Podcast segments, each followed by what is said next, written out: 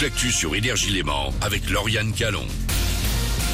Bonjour à tous, la météo de ce mardi 14 mars pour commencer. Ciel couvert et pluie au programme autour du bassin lémanique. Des éclaircies possibles dans l'après-midi. Pour les températures, comptez 10 degrés pour les maximales à Genève, Gex ou encore à Lausanne. C'était la météo sur Énergie avec Jean Neuf Rapide SA, réparateur de jantes à Genève et Lausanne.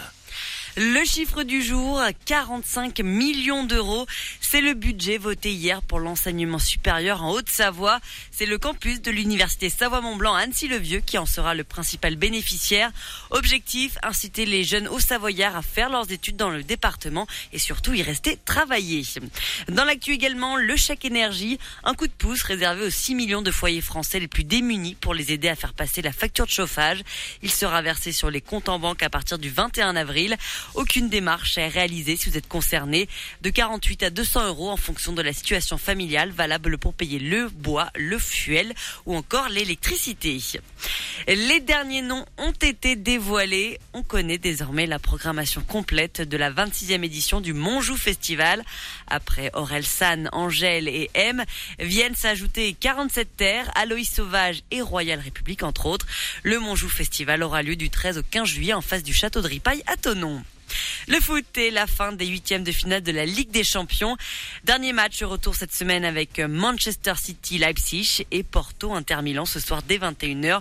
Le tenant du titre, le Real Madrid de Benzema recevra Liverpool demain. Il en rêvait depuis longtemps. Martin, le fromager originaire de Genève, fait partie des candidats de la nouvelle saison de Colanta, diffusée ce soir à 21h10 sur TF1. Mais pour y participer, il a dû faire des sacrifices et même une sacrée promesse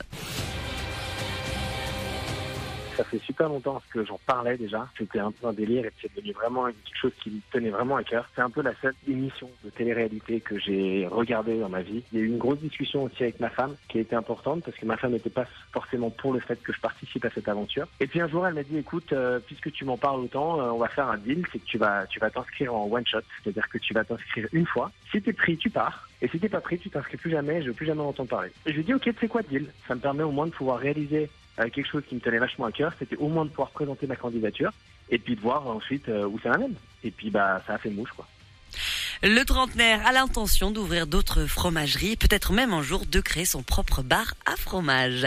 Voilà pour l'essentiel de votre actu, il est 6h04. Tout de suite, c'est Manu dans le 6-10. Bon réveil et bonne journée à tous.